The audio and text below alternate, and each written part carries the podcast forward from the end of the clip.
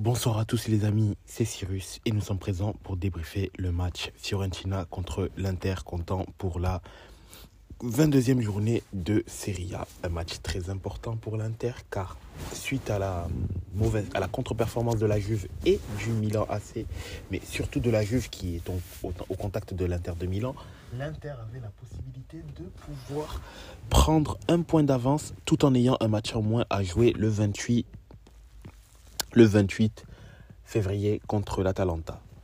Mais c'était extrêmement important pour l'Inter de bien négocier ce match-là de manière à aborder le super choc, le match du Scudetto, comme je, l'appelle, dans, de, dans, dans d'excellentes conditions. Fiorentina Inter. Je vais devoir malheureusement le, le résumer sur plusieurs actions précises. Bon, tout d'abord, il n'y avait pas euh, Chalanoglu et Barella puisque suspendu pour euh, accumulation de cartons jaunes. Donc déjà, ça allait être un peu plus compliqué au niveau de, du, milieu de terrain. Donc Aslani, Fratesi ont été titularisés à leur place. Puisque Sensi est en instance de départ et Klassen, bon... Voilà. Euh, euh, donc, au niveau du 11, pas énormément de changements. Hein. Il y a juste Acerbi qui... Enfin, donc de, de, de Vrij fait à il y a une alternance. Il y a Darmian également, où euh, suite à la situation un peu contractuelle de Dumfries, Dumfries n'est plus titularisé depuis quelques, quelques matchs, alors que bon, il est en général le titulaire en tant que piston droit, mais bon, ce n'était pas le cas ici. Donc il y a eu le, il y a eu Di Marco qui a été mis au repos et la titularisation de Carlos Augusto, puisque l'Inter a quand même un peu fait tourner à ce niveau-là. Elle a pu se permettre également de faire sortir Bastoni, Pavard et faire rentrer euh, Acerbi et Bissek. De toute façon, Bissek qui est extrêmement intéressant hein, dans ses titularisations. Euh, lorsque on fait appel à lui, concrètement, il répond toujours présent. Il est il est très bon et qui continue à grappiller du temps de jeu, il le mérite, il a les capacités à pouvoir faire plus et de toute manière, euh, il, ne, trahit pas la confiance qu'on lui donne. Premier épisode, l'épisode du but, le but de Lotaro Martinez. Alors, alors, si on se base sur la toute fin de l'action, effectivement, il, a bien, il y a faute de Lotaro Martinez parce qu'il pousse le, défense, le joueur de la Fiorentina qui est en défense sur lui.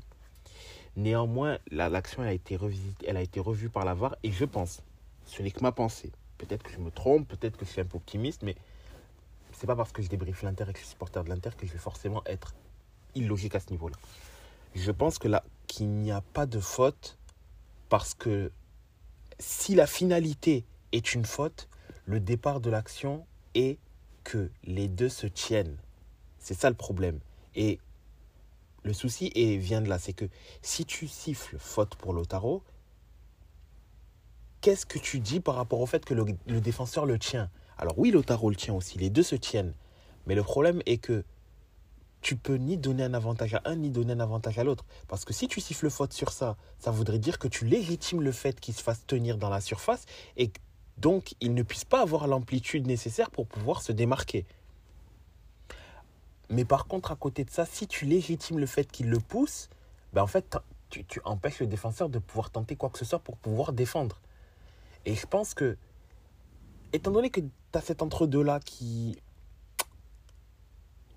qui est quand même euh, difficile, je pense que c'est ça qui a fait que finalement il n'y a pas eu faute. Parce que euh, à la base, il y a bien un contact entre les deux. Après, oui, à la fin, c'est Lotaro qui fait, le pas. Pas de problème. Sur la fin, il y a faute. Pas de problème. Mais le problème, c'est. Mais pas, pas de souci pour ça. Oui, effectivement, le pousser comme il a fait, c'est. Tu repousses pas un joueur comme ça, il y a faute. Le souci est que si, pour moi, et encore une fois, c'est mon interprétation, si le défenseur n'avait pas tenu Lotaro et que Lotaro l'avait poussé, pour moi, il y a faute à 100%. À 100%. Sauf que tout part d'un moment où les deux se tiennent. Donc effectivement, il y a faute à 50%. Et je, retire le 50 parce que je, je, ne mets que 50 et non pas, et non pas plus parce que la base de l'action est fait que euh, il faut bien que les deux se tiennent. Il faut bien que Lotaro arrive à se dégager de cela. Et comment peut-il se dégager hormis en poussant le défenseur, puisque le défenseur le tient avec sa, avec sa, main, avec sa main droite. Parce que si on remarque bien, pardon, euh, attendez, main gauche, main droite. Non, il tient, il tient Lotaro avec sa main gauche, pardon. Donc, point de vue spectateur, c'est main droite. Mais il le tient avec sa, sa main gauche. Parce que quand il tombe, il tombe avec la main. Il, il, arrive à en se rattraper avec la main droite en première. C'est et, il n'avait pas les deux. Et les, deux mains ne sont pas au même niveau. C'est que donc, il tenait l'otaro de la main, à partir, avec la main gauche. Et à partir de là, comment siffler faute alors que de base, il tient l'otaro C'est compliqué. Et je pense que c'est ça qui a fait que, pour la, que la VAR a accepté le but et a indiqué qu'il n'y avait pas faute. Même si, oui, ce qu'a fait Lotaro à la fin est une faute, il y a faute pour ça, mais je pense, mais le problème c'est qu'il faut prendre le départ. Et l'action de départ n'est pas en faveur du défenseur. Et je pense que c'est par le biais de compensation, c'est parce que le défenseur le tient, il se lève, il, décide de vouloir se lever de cette emprise-là, et donc il lui fait ça. Parce que s'il lui avait fait ça et que le défenseur ne le touchait pas, si ce n'est avec son corps en lui-même, là, avait complètement faute, faute offensive de Lotaro et renvoie aussi maître. Mais sauf que ce n'est pas le cas. Il y avait une faute offensive à la base. Et Lotaro, et a réagi en conséquence. Donc, peut-être c'est par le biais de compensation que là, il n'y a pas eu faute. et, ça donc fait but. Le but de l'Inter, le 1-0. Seconde action, la seconde action litigieuse, qui pour moi Désolé, mais c'est penalty 10 fois et peut-être déjà même carton jaune pour euh, Sommer. C'est hum, la sortie de Sommer sous Mbalazola. Je vais vérifier si je ne l'ai pas dit. Euh, oui, c'est là. Mbalazola. Mbalanzola, l'Angolais. D'ailleurs, dommage qu'il ne soit pas à la canne, mais je crois qu'il a refusé, lui, de d'aller à la canne. Mais euh, sortie de Sommer qui sort avec les points, il touche à peine la balle. Le problème, c'est que le point droit de Sommer va sur, le, va sur Balanzola. Il va sur Balanzola. Le point droit de Sommer va sur Balanzola. Et en fait, ça dure vraiment quelques instants. Mais tu vois que son point droit traîne, en fait. C'est. J'entends Sommer met les points. Mais quand tu mets les points, tu dois être sûr et certain d'avoir à 99% le, le, les, la balle. Tu as la balle en premier et de manière nette. Et ensuite, si ça touche le joueur, oui, mais à 99%, c'est ton action qui a fait que la balle est partie là-bas. Et malheureusement, le joueur était en retard. Donc à partir de là, on ne peut pas siffler penalty. Sauf que là, il la touche. Vraiment, c'est léger de la manière dont il la touche. Et par contre, son bras droit, il traîne trop son bras droit traîne et il a, le point, il a le son point est au niveau du visage de Mbalanzola. Pour moi, il y a pénalty à 100% et carton jaune pour Sommer parce que le geste n'est pas maîtrisé. Il touche un peu le ballon. Oui, il touche un peu le ballon, mais sinon, euh, quand tu as, ton point dans la gueule d'un joueur, je suis désolé, mais il y a faute. Et carton jaune, pas rouge parce que pour moi, il n'y avait, pas avait pas intention de vouloir faire mal, c'est juste un sortie qui est mal maîtrisée mais il y avait penalty, carton jaune. Euh, ça a été revisionné par la VAR. La VAR a jugé qu'il n'y avait pas faute. Alors, personnellement, je suis choqué. Je, je, comprends, je ne comprends pas comment il ne peut ne pas siffler faute sur ça.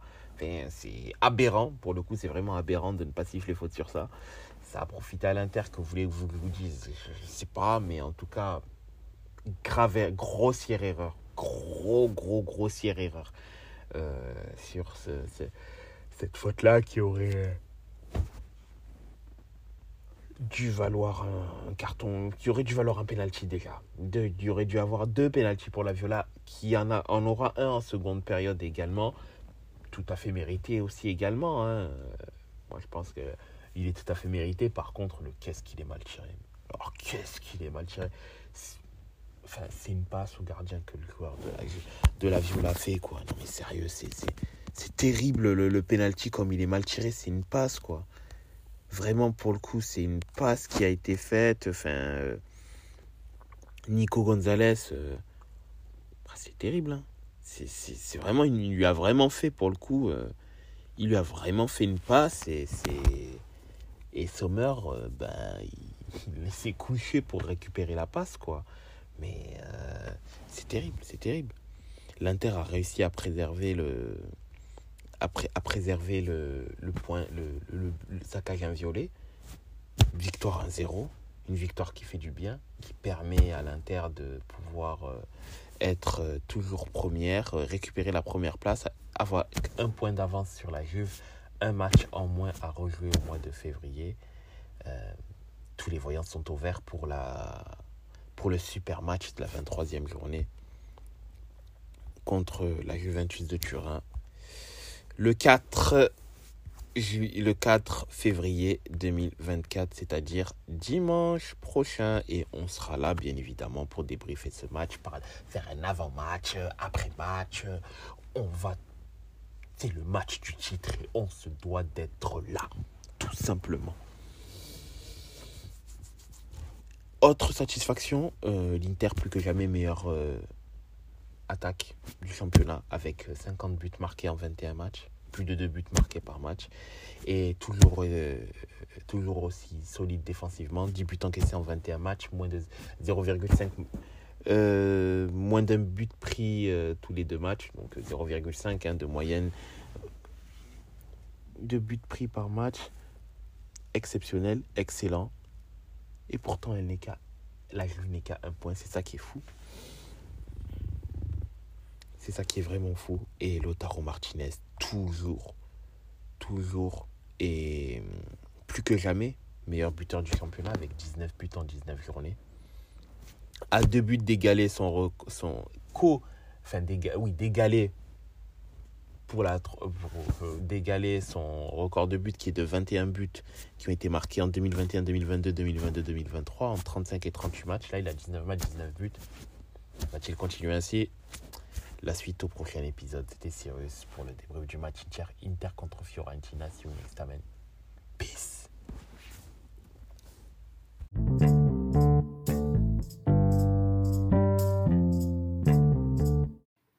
Afin de nous suivre sur les différents réseaux sociaux, vous pouvez aller sur Facebook, La Table Ronde, sur Twitter, La Table Ronde 777, sur Instagram, La Table Ronde deux fois tiré du 8.